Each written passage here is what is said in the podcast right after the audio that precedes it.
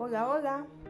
Esto es Pan Diario del Ministerio John Clay, que busca traer la plenitud de Cristo a tu vida. Hoy te habla Clay y quiero traerte un tema que edificará tu vida, que se llama el amor sobre el odio. El odio provoca peleas, pero el amor cubre todas las ofensas. Proverbio 10:12 es imposible pasar por este capítulo de Proverbios sin detenerse en este hermoso versículo. ¿Qué enseñanza podemos extraer de él? Entre las muchas lecciones que nos da, hoy tomaremos una muy simple pero poderosa. Y es la siguiente. Ante una situación donde hay algún roce o una posible pelea, alguna ofensa o provocación que despierte tu enojo, Debes tomar la mejor decisión y te doy dos de ellas. Si decides darle rienda suelta o alimentar tu enojo, solo provocarás más peleas y más conflictos y al final te lamentarás.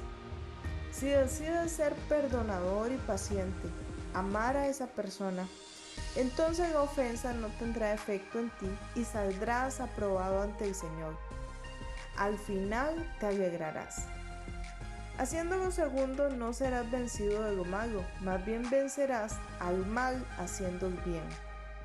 El principio de este mundo es pagar mal por bien. Me la hace, me la paga.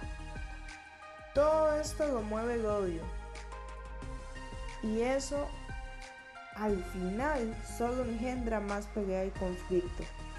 Pero el principio de Dios es que por medio del amor se perdone la ofensa entendiendo que Él nos perdonó toda la maldad por amor y ahora nos manda perdonar. El perdón amoroso no odia. Aunque tenga que alejarse del ofensor, su corazón está libre de esto y es lo que Dios desea.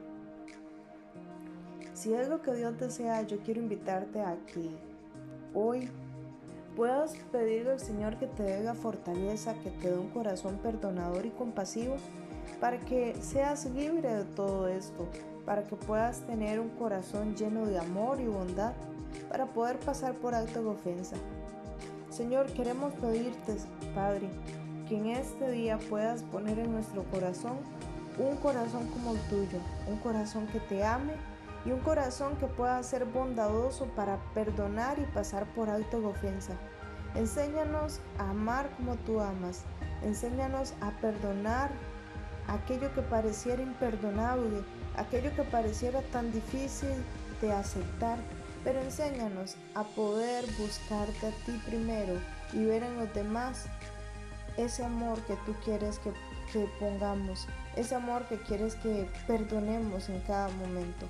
Danos la fortaleza para hacerlo y ser perfectos como tú eres perfectos. En el nombre de Jesús, amén.